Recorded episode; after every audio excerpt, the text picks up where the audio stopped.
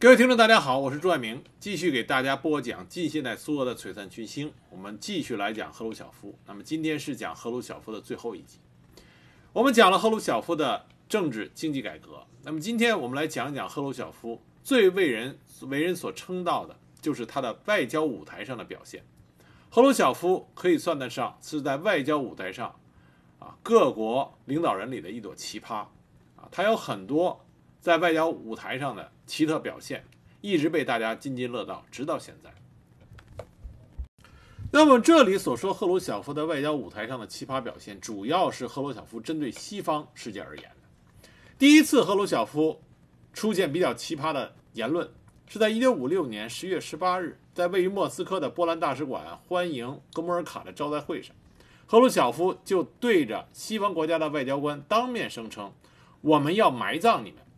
当时西方世界普遍认为这是赫鲁晓夫敌对态度的一个信号，但是赫鲁晓夫之后又对这句言啊这句言辞进行了解释。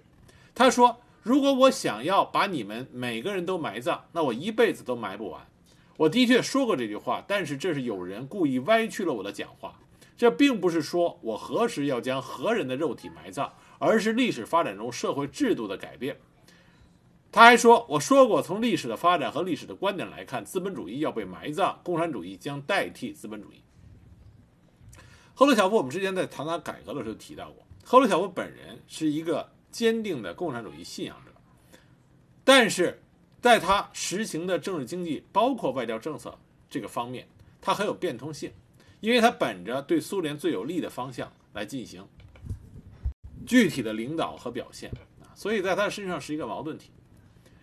紧接着，在1958年10月27日，赫鲁晓夫在克里姆林宫招待会上发言，称西柏林已经成为东德的一个恶性肿瘤，苏联已经决定动一下手术切除这个恶性肿瘤。他要求美、英、法承认东德啊，也就是德意志民主共和国，要求西方国家在六个月内撤出西柏林的驻军，使西柏林成为自由市，否则苏联会把西柏林的过境检查改由东德负责。也就是说，封锁西德到西柏林的通道。当时，美国总统艾森豪威尔也毫不示弱，表示将不惜以战争保卫西柏林。苏美关系当时一度陷入紧张。1959年1月，苏联部长会议副主席迈克尔·杨访问美国，这才使得双方紧张的对立情绪得到缓和。同年5月，美、英、法、苏四国在日内瓦举行四国外长会议，并没有为德国问题取得任何协议。但苏联方面取消了六个月的限期。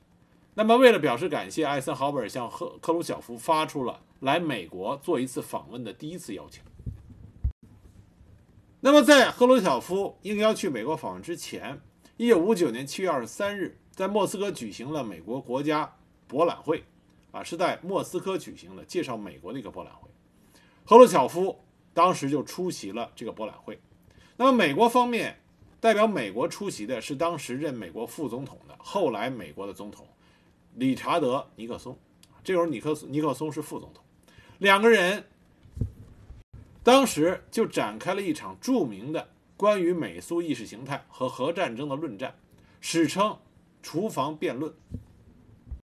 尼克松当时借展览会上美式的房屋、家用电器，向观众展示资本主义制度下美国的富裕和多样化。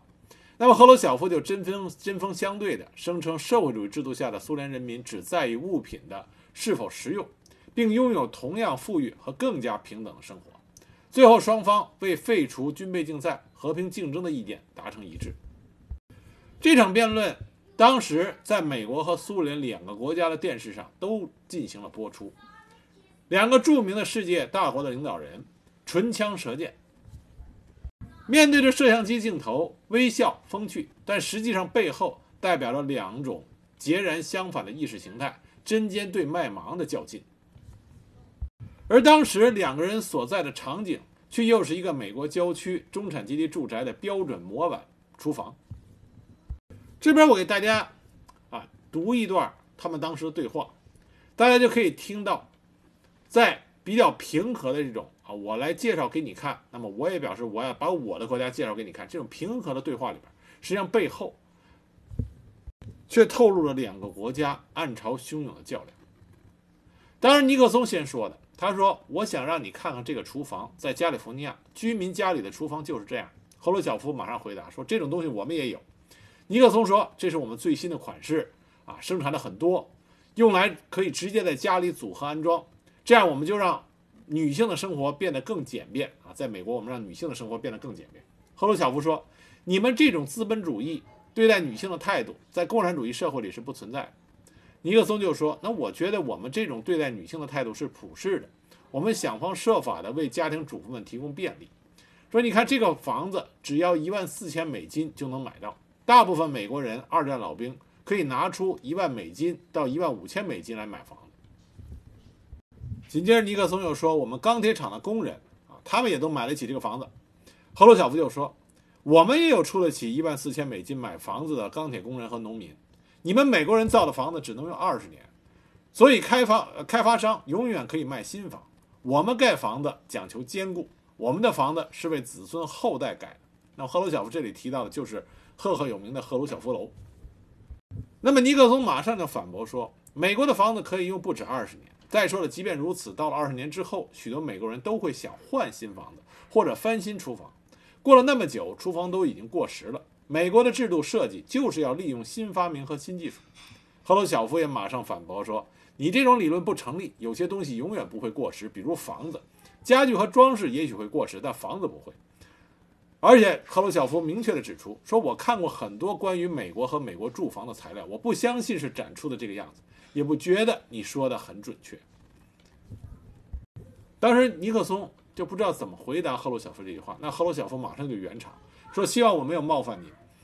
尼克松说：“我曾经被专家冒犯过。不管怎么样，我们的交谈是善意的、幽默的，说话就应该率真。”赫鲁晓夫马上就说：“美国人塑造了一个你们想象中的苏联人的形象，但苏联人实际呃实际上跟你们想象的不一样。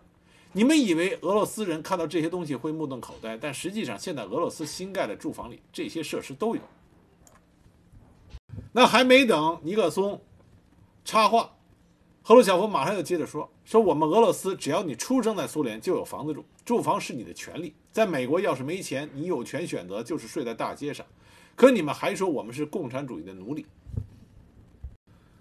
那么尼克松就说：“说我明我明白，你非常能言善辩，精力充沛。”接着尼克松又说：“要是在美国参议院，大家会把你称为胡搅蛮缠、做冗长辩论的人，那种人就是不断的说话，阻挠别人的发言。”紧接着，尼克松又说：“这个展览的设计目的不是为了炫耀，而是希望激发兴趣、多元化选择权，以及我们一千个建筑工人可以造出一千栋不同的房子这个事实，这才是最重要的。我们没有某个政府官员高高的在上为我们做出统一的决定，这就是区别。”赫鲁晓夫就说了：“在政治上，我们永远不会同意你。比如米高扬啊，米高扬是当时苏联的前副总理，说米高扬喜欢很辣的汤，我不喜欢。”但这并不意味着我们不能融洽的相处。尼克松一看赫鲁晓夫这么说，就马上回应说：“我们可以相互学习，自由交流是必要的。要让人们自己选择想住什么样的房，喝什么样的汤，喜欢什么样的思想。”后来面对记者的时候，那么有人就问赫鲁晓夫：“请说说你们对这个展览的总体印象如何？”当时赫鲁晓夫是这么回答：“他这么说。”在我看来，很明显，施工队还没完工，展览还没布置到位。美国人就这点能力。美国存在多久了？三百年，独立了是一百五十年，现在就这个水平。我们呢，还没满四十二年，但再过七年，我们就能达到美国的水平，然后超过他。超过他们的时候，我们会挥着手跟他们打个招呼，然后要是他们愿意，我们会停下脚步，跟他们说：“请跟上我们。”你们要是愿意生活在资本主义社会，随便，那是你们的问题，属于内政，与我们无关。我们会为你们感到难过，但说真的，你们不会懂。我们已经看到你们对事物是怎么看待、怎么理解的。那么尼克松接下来的评论里啊，我不全念他的话，只说他中中间说的比较重要的一段话。他这么说的，他是针对赫鲁晓夫之前说的话。他说：“关于您如此形象地描述那场竞争，准备在竞争中超过我们。”尤其是日用消费产品的生产方面，我只能说，为了使两国民众还有世界各地的民众能够从这场竞争中获得最大收益，就必须有自由的思想交流。在某些领域，你们可能比我们先进，比如发射火箭、探索太空；也有一些领域可能我们比你们先进，比如彩色电视。然而，为了双方都获益，这个时候赫鲁晓夫打断了尼克松，说：“不对，我们在火箭领域已经超过了你们，在技术领域，那尼克松也不甘示弱，就说：‘瞧，你永远都不肯做丝毫的让步。’那接着尼克松又说：‘你们不能惧怕思想。’赫鲁晓夫说：‘我们说不应该害怕思想的是你们，我们什么都不怕。’尼克松马上就接着赫鲁晓夫的话说：‘那好，我们就更多的交流思想吧，这点我们都同意，对吧？’赫鲁晓夫说：‘好。’然后他转身问翻翻译：‘我同意了什么？’那我就不给大家一一的讲下去。但最后有一个很有意思的事情，就是两个人在对话里提到了尼克松提到，在美国赫鲁晓夫这段对话里的每一个字都会在美国做出真实的播放。赫鲁晓夫当时就追问说：‘你能不能做出承诺，做出保证？’向我保证，我的讲话都会用英语播出，会吗？尼克松当时下了保证，说绝对会。同时，尼克松也问赫鲁晓夫说：“我在这里所讲的一切，是不是也会被翻译成俄语，在苏联全国播放？”啊，说这是一个公平的，这才是公平的交易。那么赫鲁晓夫也表示认可，两个人一脸的欢笑，握手，然后离去。那么在这之后，两个人的这番这番。厨房面前的辩论和对话，都在各自的国家进行了完呃进行了播出，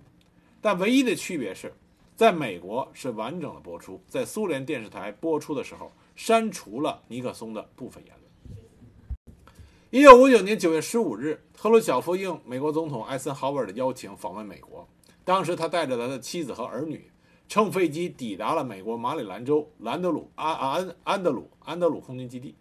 这是苏联领导人对美国的第一次正式访问。就像我前面说到的，赫鲁晓夫是历任苏联领导人里边访问美国次数最多的。赫鲁晓夫访美是美苏缓和的标志。紧接着，苏联代表团参观了纽约、洛杉矶、旧金山、爱华、匹兹堡，最后回到华盛顿。赫鲁晓夫在访问期间结识了很多美国各界的名流。而且四处发表演说，呼吁苏美的和平共处，这既受到了美国民众的欢迎，也受到了很多美国人的质疑。在行程的最后，赫鲁晓夫在戴维营与艾森豪威尔展开了会谈，双方对柏林问题达成了一份协议。苏联撤回要求美国呃西方国家撤出柏林的最后通牒，美国承承诺柏林现在的局面不会无限期的维持下去。九月二十七日，赫鲁晓夫一行乘飞机返回了苏联莫斯科。赫鲁晓夫几次访美期间都有着很多令人记忆深刻的金句，比如说他之前说过“我要埋葬啊，我要埋葬你们”，可是，在一九六三年十月六日，他在接见美国企业家的时候，却又说出了一句话，他说：“我做不到这一点。”就指他之前说“我要埋葬你们”这句话，他说：“我做不到这一点，资本主义太大了。”当美国记者不厌其烦地用民主和多党制纠缠他的时候，赫鲁晓夫又直接大声地说。你们又要往我的嗓子眼里塞死耗子，这都是在外交舞台上很难见到的这种金句。最有意思的是，有一次在好莱坞，美国人送给赫鲁晓夫一个精妙绝伦的躺翼炮弹，当时所有一名非常漂亮的女明星去吻他，赫鲁晓夫当时没有等苏联翻译提醒，就非常大方地说：“干嘛要等他来找我？我去吻他不就得了？”但同时，赫鲁晓夫在参观美国的时候，对美国很多新的技术、很多好的东西也是虚心的学习。比如说，我们之前谈到的美国的玉米产量、美国的玉米农场，这就是他当时看到，并且觉得对苏联有很大的帮助。另外，像他在加利福尼亚参观工厂的时候，到工人食堂进午餐，看到当地的自助式管理，他也说，这正是我们国家需要学的，可以改善工人的生活条件。在一九六零年，赫鲁晓夫率领苏联代表团出席一九六零年联大会议的时候，那么赫鲁晓夫在整个他的外交表现中最出名的那一幕就发生了。在辩论中，他情绪失控，不顾礼仪，脱下皮鞋猛敲桌子，和西班牙代表大吵，导致警卫人员的干预。作为一个世界上大国的领导人，做出这种不顾仪态的表现。成为了一个政治上的笑柄，很多抨击赫鲁晓夫的人都拿这件事情来，啊，说赫鲁晓夫粗鲁、粗俗。但实际上要跟大家纠正的一件事，就是我们没有任何的影像资料可以重现当时赫鲁晓夫用皮鞋敲讲台这件事情，包括当时在场的《纽约时报》记者回忆，也没看见赫鲁晓夫用皮鞋敲讲台，只看见他举起皮鞋摇晃了一下，然后把皮鞋摆在了桌子上。赫鲁晓夫本人也在回忆录里这么说的。赫鲁晓夫说，他之所以这么做，是因为客居在苏联的西班牙共产党总书记伊巴鲁利请求苏联同志在联大上找机会丢一丢弗朗哥政权的脸。所以，赫鲁晓夫在他的发言里边谴责弗朗哥是反动的、残暴的政权。那西班牙代表团自然不甘示弱，要求答辩。那么，当时苏联代表团和其他社会主义国家代表团一起开始大声的叫喊，吵了起来。在混乱过程中，赫鲁晓夫自己说，他甚至脱下了皮鞋来敲桌子。他也承认，他的这个举动在记者、摄影记者以及其他人之中都引起了很大的反响。但赫鲁晓夫这个行动，它有一个很深的含义，就是在赫鲁晓夫联大皮鞋风波这件事的背后，产生的效果是什么呢？是东欧的社会主义阵营对于赫鲁晓夫坚决对抗西方资本主义国家阵营的这个决心不再怀疑。我们之前谈到了赫鲁晓夫因为。否定对斯大林的个人崇拜和迷信，在东欧的社会主义国家阵营造成了很大的风波。那么，通过他在联大的这个表现，使得东欧社会主义国家再次对他产生了信任。那么之后不久，一九六二年十月份，在之前很多原因的共同作用作用下，一九六二年十月中旬，就爆发了著名的古巴导弹危机。整个世界被推到了核战争的边缘。古巴导弹危机是全世界进入核战争最接近的一次，而当时作为两个巨头的领导人赫鲁晓夫和肯尼迪，在挽救人类命运上都有着不小的功劳。那么，其中肯尼迪的功劳会更大一些。具体古巴导弹危机的过程，有兴趣的朋友可以在网上查一下。我只是强调一下，当时这个核战争到底离我们有多近。在发生危机期间，苏联在古巴附近有四艘载有核鱼雷的胡布级常规动力攻击潜艇，而美国海军已经确定了这四艘潜艇的位置，但是美国人不知道这些潜艇上带有核鱼雷，而苏联已经授权在古巴的苏军在受到攻击并且无法联络莫斯科的情况下。掌握核弹的部队可以自行决定，呃，自行决定是否使用手中的核武器，而不必等待莫斯科的命令。而这些潜艇恰恰满足了这个条件，他们潜水很深，无法与莫斯科通讯。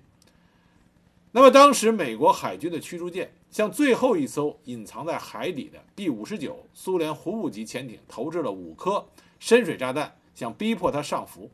而其他的几艘胡布级常规动力和呃攻击潜艇已经迫于压力而上浮，美军的意思并不是要俘虏他们，而是要把他们从海底逼迫出来。但是这个 B 五十九潜艇却迟迟不肯上浮，当时电力已经严重不足，食物、淡水、生活物资严重的短缺，艇内六十度的高温啊，近六十华氏度的高温，整体的士气非常的低下。那 B 五十九的艇长做出了误判，他以为核战争已经爆发，所以将发射潜艇上的核武器。幸亏 B 五十九潜艇的大副阿尔西波夫迟疑不同意，因为当时根据苏联核潜艇的规章，必须是舰长、政委、大副一致同意才能够发射核武器。因此，最终潜艇是上浮，请示莫斯科的命令。这就是第一次。免除核战争的爆发。那么在美军那边呢？美国空军当时已经下令驻阿拉斯加等地的 B 五十二携带核炸弹轮流空中值班。当天有一架阿拉斯加起飞的 U 二，因为导航和通讯系统故障，从公海上空接近苏联楚科奇半岛。苏方起飞了六架战机拦截，美方则以两架 F 幺零二三角舰战机携带了一千七百吨。当量的战术核武器前往支援 U2，幸亏肯尼迪当时下令，没有直接命令不得开火，所以即使在技术上说发射核武器的核按钮掌握在空军手中，但是最终空军没有加以实施。那么在这次危机结束以后，肯尼迪要求所有的核武器必须加装密码锁，掌管核武器的技术军官只有得到上级授予的密码以后才能使用核武器，就是因为针对这次空中的危机。那么当时苏美之间有没有真正的开火呢？有。美国当时一架飞行在古巴上空两万一千三百三十六米的 U-2 侦察机，被当地原来苏军防空部队发射的三枚防空导弹中的两枚击中坠毁，飞行员安德森少校当场死亡。另外一架美国海军的 RF-8A 也被古巴的防空炮火击中。那么当时美国国防部，也就是美国空军那边，得到这个消息以后，鹰派马上就明确立场。认为苏联不打算接受谈判，因此已经制定了详细的作战计划，准备对古巴进行重大的军事目标进行突然袭击。但是肯尼迪把这个作战计划给压制下去。但是肯尼迪是承担了极大的来自于军方的压力。后来他是派他的弟弟罗伯特·肯尼迪代表他。去的苏联大使馆，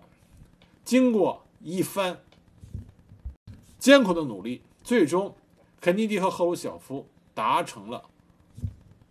最终的共识，也就是美国保证不再有入侵古巴的企图，苏联从古巴撤回所有的进攻型武器，而美国秘密撤回在土耳其和意大利部署的弹道导弹，古巴导弹危机才得以结束。据后来的一些资料显示，当时罗马的教宗领袖若望二三世在这场事件的和平解决中起了一定的作用，因为肯尼迪本人是天主教徒，而赫鲁晓夫也和教宗之间有一些书信的往来。但是不可否认的是，最为有最后拍板权的肯尼迪和赫鲁晓夫，在免啊免除这场危机演变成。人类社会的核灾难这方面，这两位领导人都是做出了贡献的。尽管刚开始有分歧，那最终还是悬崖勒马，共同努力达成了一致的协议，免除了核战争爆发的这种危险。那么说完赫鲁晓夫和西方世界的关系，我们就来说赫鲁晓夫另外一个既被我们国人所熟悉，但其实又很陌生的，就是赫鲁晓夫任期之内，苏联和中国。和新中国之间的关系。实际上，赫鲁晓夫在一九五三年九月担任苏共中央第一书记以后，和中共的关系和新中国的关系实际上是相当密切。一九五四年九月，赫鲁晓夫首次来华之前，主持召开了苏共中央主席团会议，决定对新中国大幅增加援助作为礼物。那么他在来华参加。中华人民共和国成立五周年庆典期间，赫鲁晓夫完全改变了过去斯大林对中国、对新中国、对中国共产党指手画脚的这种大国沙文主义的做法，完全改变，废除了中苏关系中一些不平等的约定，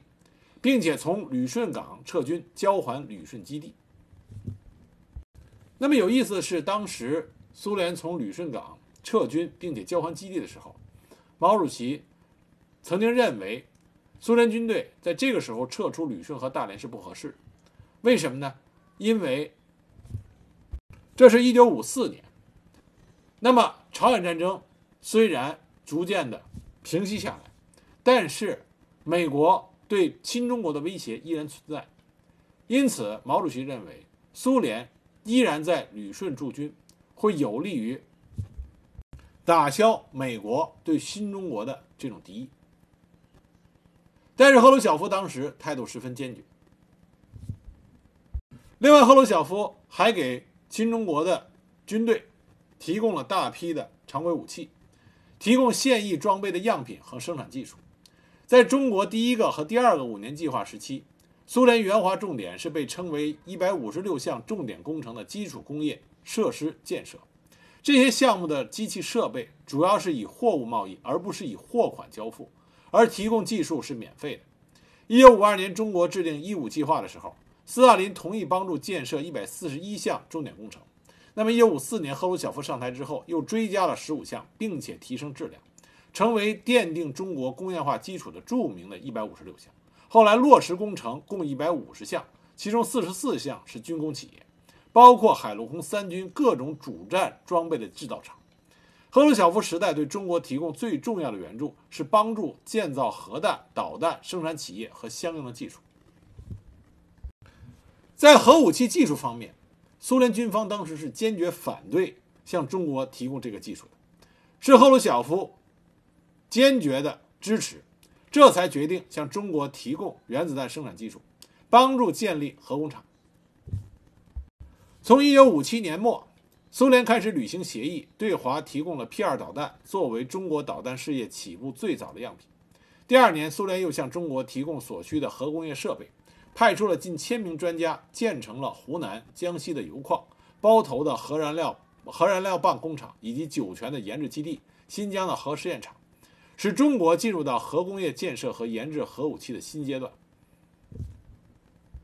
我们要清楚地认识到，中国的第一个五年计划，那个时候，新中国正是遭受全国、呃全球大多数资本主义国家的封锁和禁运的环境下，那么苏联。和东欧国家对中国的帮助是非常宝贵的。当时这一百五十六项为核心的近千个工业项目，使得中国以能源、机械、原材料为主要内容的重工业，在现代化道路上迈进了一大步，使中国建立起来了自主工业体系的雏形。到一九五七年底，一百五十六项工程中有一半以上的项目已经按期全部建成或部分建成投产。在社会建设中发挥了重要的作用，所以我们在说起那段历史的时候，当然我们比较强调的是后来苏联单方面撕毁协议，将大批的专家啊直接撤走。我们宣传的是苏联撤走专家以后，中国的这些科学家和专家们顶住压力啊，开发出自己的技术和产品。但是我们同时不能忽略的是。如果没有这些苏联专家帮助我们建立起来的基础，没有这些坚实的基础，我们在努力也是很难在短时间之内完成那些项目。所以这两方面都要考虑到。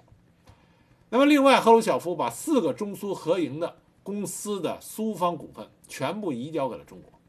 一九五零年三月和一九五一年七月，中苏先后。在莫斯科和北京签订了创办中苏石油公司、中苏有色金属公司、中苏民用航空公司以及大连中苏建造和修理轮船公司的协定。而在赫赫鲁晓夫任上，他把这四个重要公司的股权、苏方股份全部交还给了中国。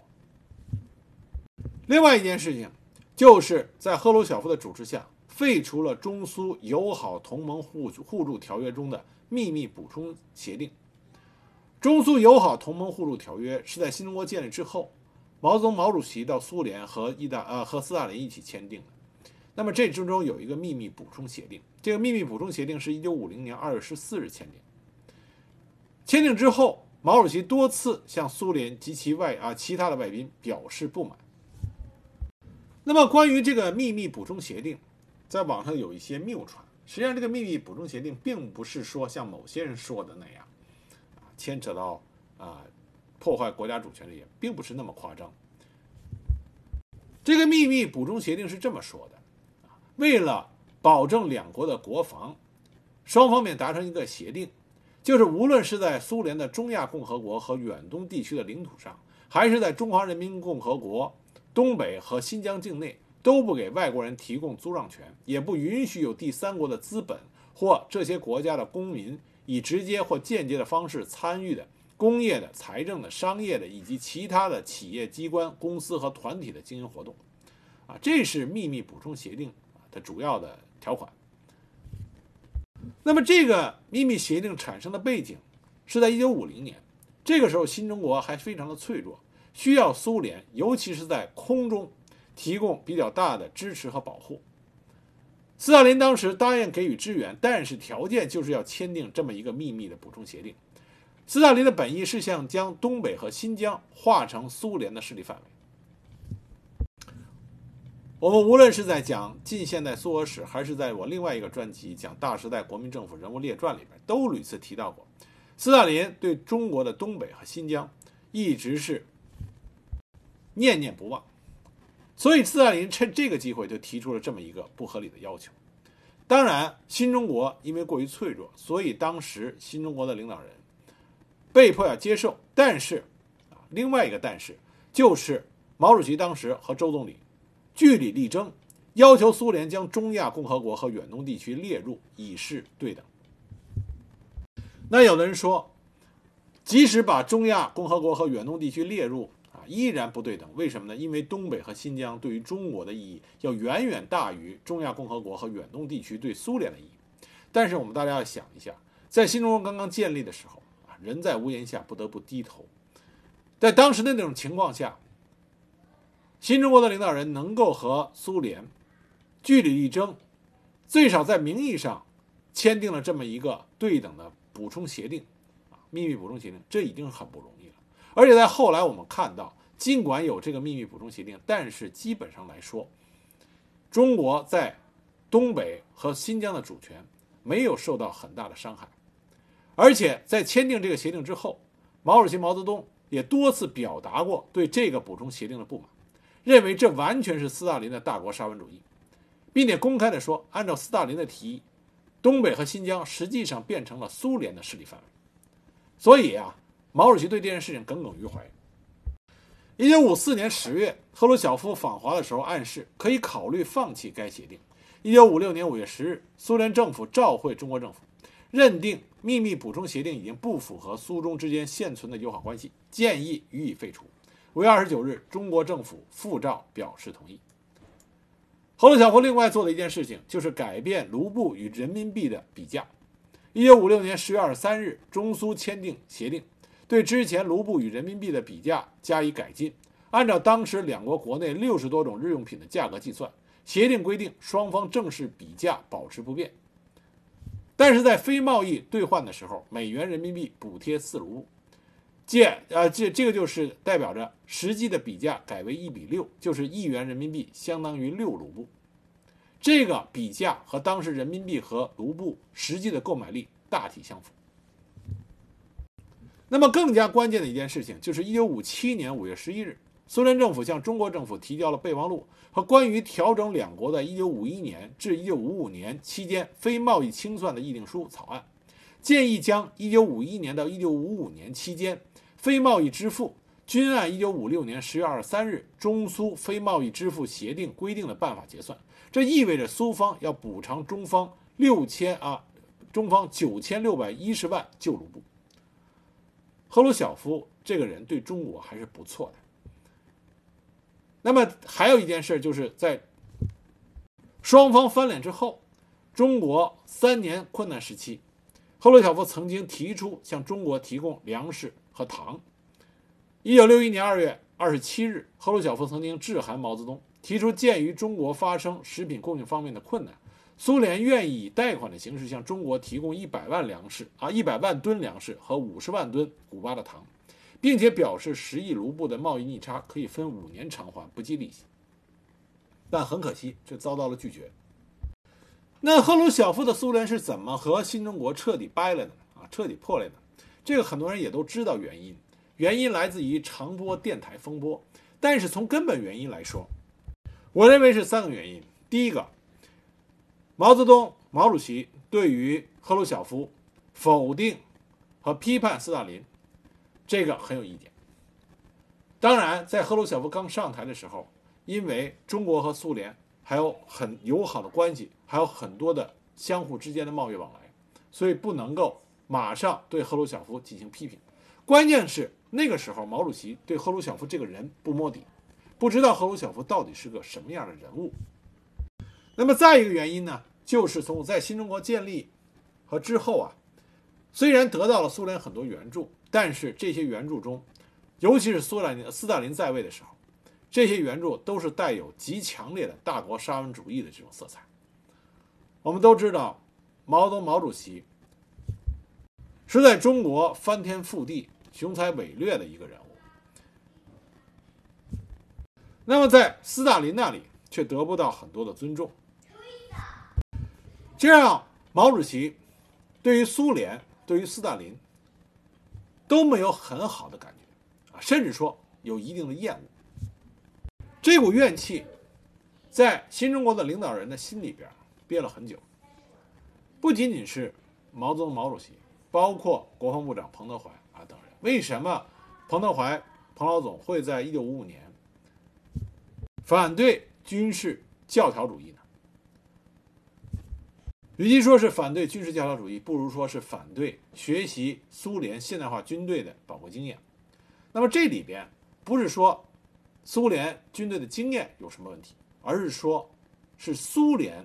传过来的经验，这让彭老总很反感，包括其他的一些新中国领导人都有这样的情绪。那么这种反感情绪积攒到一定程度，它自然会爆发。而通过和赫鲁晓夫的一系列的往来，再加上赫鲁晓夫在国际舞台上的一系列的这表现，包括东欧的风波等等这些事情，就让毛主席产生了一种感觉，就是赫鲁晓夫这个人过于简单，比较好对付。随着这种心理在新中国领导人这面逐渐的滋生起来以后，最终就到了一个临界点，借一个事件就会彻底的爆发，而这个事件就是长波电台。一九五八年四月十八日，赫鲁晓夫命令苏联国防部长马里诺夫斯基致函给中国的国防部长彭德怀，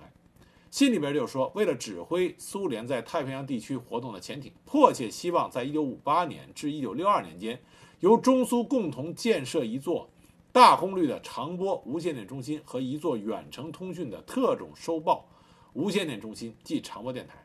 建成这两座中心所需的费用，苏联出大部分，中国出小部分。赫鲁晓夫后来在他回忆录里提出来，他没觉得这个有什么问题，因为按照中苏的这种亲密关系，赫鲁晓夫觉得这是两个亲如兄弟国家啊防务的一个非常有益并且必要的工作。如果说赫鲁晓夫对中国有主权上的妄想，那么之前就没必要非要撤出旅顺港，把旅顺港还给中国。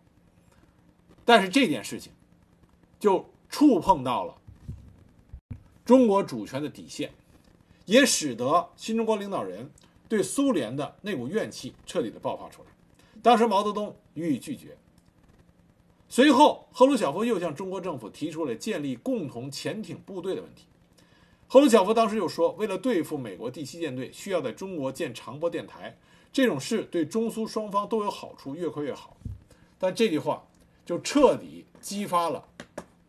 毛主席毛泽东心中的怒火，当时毛主席勃然大怒，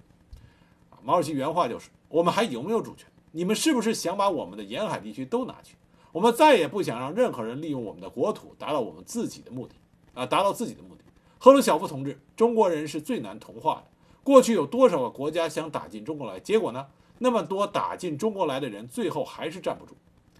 赫鲁晓夫在他的回忆录里写道：“毛泽东的愤怒和言辞之激烈。”让他极为震惊。毛泽东毫无遮掩地显示了对我的轻蔑态度，我只是出于实用立场的考虑，并没有侵犯中国主权的图谋。我无法理解毛泽东为什么反应如此激烈。其实，赫鲁晓夫已经点出了问题所在。毛泽东毛主席已经彻底不把赫鲁晓夫看在眼里，趁着苏联的领导人。跟自己没有任何可以匹敌的水平，毛泽东、毛主席这个时候，将之前斯大林压在他身上的那股怨气、那股心中的不平，彻底的就发泄出来。但是赫鲁晓夫也是苏联的领导人，也是世界上两大超级大啊两个超级大国其中之一的拍板者。赫鲁晓夫一直渴望别人对他的尊重。那么毛泽东这种反应，毛主席的这种反应，也极大的刺激了赫鲁晓夫。一九五九年六月，赫鲁晓夫停止向中国提供原，赫鲁晓夫停止了向中国提供原子弹技术资料。那么他结束访美行程以后，九月三十日从莫斯科启程访问新中国，十月二日与中国领导人会谈，然后一九六零年苏联就撤走了全部驻华专家，撤销了一切同中国已签订的援助协议。一九五八年，中国发动了大跃进。当时，苏联塔斯社的塔斯社的记者将这个情况向赫鲁晓夫做了汇报。赫鲁晓夫做出的评论是：苏联的共产主义，苏联的共产主义是吃马铃薯、烧牛肉，而中国的共产主义是喝大锅的清水汤。一九六三年中苏关系破裂的真实情况，后来毛泽东就称赫鲁晓夫为现代的修正主义。苏修这个名词就随着赫鲁晓夫啊一直被放到了苏联的头上。一九六三年到一九六四年，由于赫鲁晓夫执政的苏共与毛泽东他所执政的新中国中国共产党在路线上存在着分歧，双方面就展开了一系列，既然撕破了脸，就展开了一系列。关于理论正统性与合理性的一连串的争辩，当时中国共产党方面发表了《九评苏共》等三篇文章，指责赫鲁晓夫批判斯大林和搞经济改革，是在搞修正主义，也就是假的社会主义，背叛了马克思列宁主义。当代共产主啊，当时的社会主义国家阵营也发生了分裂。霍查领导下的阿尔巴尼亚支持中国谴责苏联。那么，赫鲁晓夫当时主张东西方缓和，以避免核战争；对外主张三和路线，就和平共处、和平竞争、和平过渡。这也被毛泽东、毛主席视为是修正主义，因为在毛泽东、毛主席看来，帝国主义必然是要灭亡的。资本主义阵营拥有原子弹并不可怕，社会主义阵营的核威慑能力是完全有效，可以阻止核战争的爆发。毛主席认为。要保卫和平，防止自己的国家被侵略，恰恰是由于自己拥有强大的自卫能力，包括核反击能力，使得敌人不能够也不敢发动战争。那么赫鲁晓夫他担心的是核战争将会毁灭全人类。毛泽东毛主席曾经对赫鲁晓夫有过很多的评价啊，在毛主席讲后来的讲话里边提到赫鲁晓夫的地方有很多，比如说。毛主席就说过：“赫鲁晓夫有胆量，这个人也能捅娄子。我看他多灾多难，将来日子可能也不好过。”啊，还比如说，我跟斯大林只打了个平手，我跟赫鲁晓夫较量还是略占上风。从同赫鲁晓夫这么多次的接触看，这个人不大懂马列主义，比较肤浅，不大懂阶级分析的方法，有点像新闻记者，容易变。不仅仅是毛泽东毛主席对赫鲁晓夫比较看扁，包括像后来的邓小平。一九八零年八月，意大利记者法拉奇在采访当时就任中共中央副主席和全国政协主席的邓小平的时候，就提到一个问题，说西方有人说您是中国的赫鲁晓夫，您对此有何看法？当时，邓小平豪爽的大笑，说：“我对赫鲁晓夫是了解的，我个人和他打了十年交道，我是了解这个人的，把我比作赫鲁晓夫是愚蠢的。”那总之，在赫鲁晓夫任上，新中国和苏联。这个曾经是亲如兄弟的两个国家，彻底的翻了脸。讲完中苏关系，我们再顺带的说一句，就是关于在赫鲁晓夫任上的时候，苏联和日本的关系。在赫鲁晓夫台上的时候，苏联在一九五六年与日本达成了外交协议，发表了日苏共同宣言，苏联与日本恢复了外交关系，并接受日本加入联合国。同时，日苏双方就二战期间被红军俘虏的日本战俘进行交涉。苏联将部分幸存的日本战俘释放回了日本。不过，苏联就日本由于南千岛群岛领土问题的关系，双方始终没有签订正式的和平条约，而在南千岛群岛问题上也没有实质的进展。那么，最后来讲讲赫鲁晓夫是怎么下台的。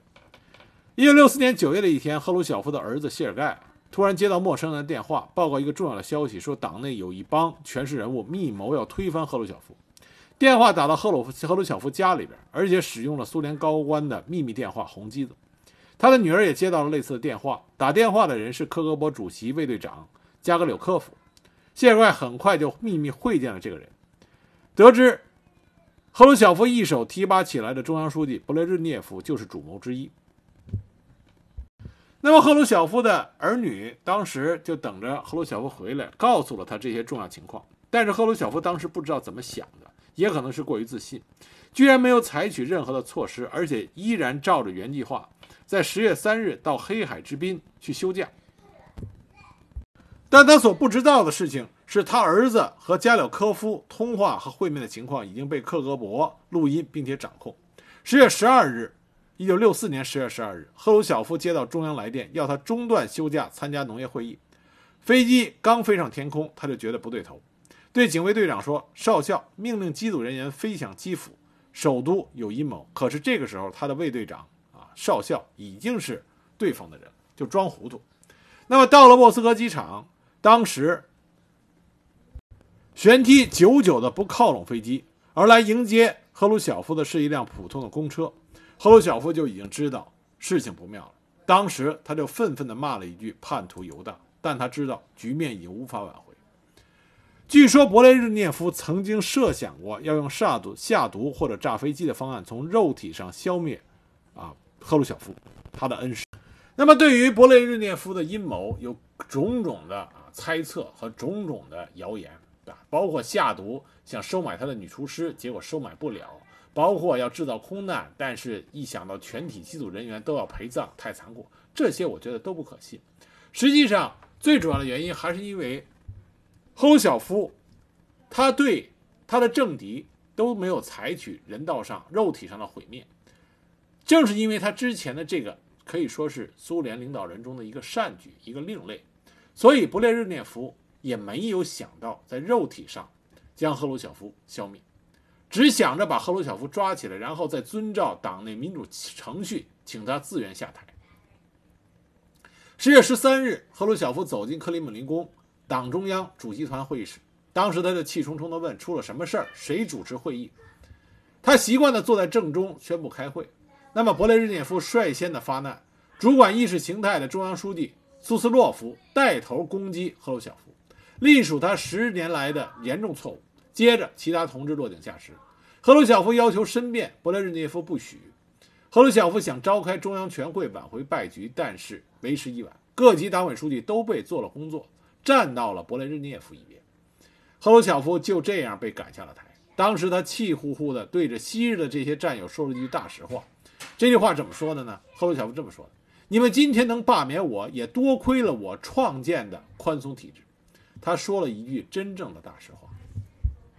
赫鲁晓夫被免去了一切职务，强迫退休，成为了特殊养老金的领取者，自此从公众的视野中消失。下台以后，赫鲁晓夫在乡间隐居，写了他的回忆录，详细记述了他的政治生涯，也揭露了很多重大事件的内情。那么，被克格勃发现他写的这个作品以后，勃列日涅夫严禁其从事回忆录的写作，并且采取窃听等手段来加强监视他的言行。赫鲁晓夫当时就抗议说：“连我家的厕所都有窃听器，你们花费人民纳的税金就是为了窃听我的屁声吗？”啊，这是赫鲁晓夫一贯的风格。那么赫鲁晓夫也毫不让步，把他个人的回忆录完成了。他的家人在苏联克格勃没收书稿与录音呃录音带的情况下，秘密的将书稿复印件运送到西方，在西方得以出版。一九一七啊，一九七一年九月十一日，赫鲁晓夫在莫斯科他家附近的一座医院里边，因为心肌梗塞去世，终年七十七岁，最后葬于新圣女修道院公墓。尽管当时苏联各大报纸在报道中没有突出他的名字，但是群众知道赫鲁晓夫去世以后，大规模的赶去新圣女修道院公墓进行瞻仰。这使得勃列日涅夫下令关闭了新圣女公墓。赫鲁晓夫在苏联实际上评价是相当正面的，他的改革使得苏联社会重新焕发了活力，这才带来了后来勃列日涅夫时代短暂的繁荣。苏联曾经啊，俄罗斯曾经经过呃，就过呃，俄罗斯曾经进行过某项调查，那么这项调查就显示，俄罗斯人对二十世纪认同的两个年代。分别是尼古拉二世的时代和赫鲁晓夫的时代。赫鲁晓夫时代是苏联建立之后，也就是共产主义苏维埃统治苏联以后所有时代里边唯一一个相对被俄罗斯人认可的时代。但赫鲁晓夫有另外一个比较大的失误，就是因为赫鲁晓夫曾经在乌克兰常年工作，所以在1954年，他以俄罗斯和乌克兰合并300周年为理由。将原属俄罗斯的克里米亚半岛作为礼物划归给了乌克兰。由于克里米亚以及乌克兰东部都以说俄语的人口占多数，这就给现在埋下了乌克兰境内民族纠纷和分裂的伏笔。这。也为1991年乌克兰脱离苏联独立，境内俄罗斯和乌克兰两大民族对立加剧啊，造造成了当初的啊当初形成的原因。2014年，乌克兰的亲俄政府倒台以后，就发生了克里米亚危机，以俄罗斯人为多数的克里米亚宣布独立，在3月16号举行公投，决议加入俄罗斯。俄罗斯总统普京表示批准克里米亚加入俄罗斯联邦，同时公开抨击赫鲁晓夫当初把克里米亚送给乌克兰是错误的决定，是历史上的不公正。苏联著名的政治家布尔拉斯基曾经评论过赫鲁晓夫，他说：“赫鲁晓夫不仅是环境的牺牲者，也是性格的牺牲者，急性子、过于匆忙、容易激动，这是他无法克服的缺点。”他还引证了在1956年。赫鲁晓夫访问英国的时候，丘吉尔曾经对赫鲁晓夫说过这么一番话。丘吉尔这么说的：“他说，赫鲁晓夫先生，您在着手大规模改革，这当然好。我只是想劝您不要操之过急。靠跳跃两步跨越鸿沟是相当难的，很可能会掉到沟里。”赫鲁晓夫的墓也非常有意思，墓碑整体是由黑白两色构成，左边是结成三块的白色大理石相交叠。右边是四块黑白相间的方形花岗石垒在一起，赫鲁晓夫的头像置于黑白组合的花岗岩的方洞中。黑白这两种截然不同的色彩，似乎是雕塑家对赫鲁晓夫一生功过参半的啊公平的一个评价。在整个讲赫鲁晓夫啊这三集的最后结尾。我们来再来引述当时赫鲁晓夫在古巴导弹危机中和肯尼迪的一个对话，这个对话充分显示出赫鲁晓夫他性格的特点。当时肯尼迪说：“我们有足够的导弹可以摧毁你三十次。”赫鲁晓夫的回答是这样：“我们只够一次，但这对我们来说就足够了。”这是典型的赫鲁晓夫风格。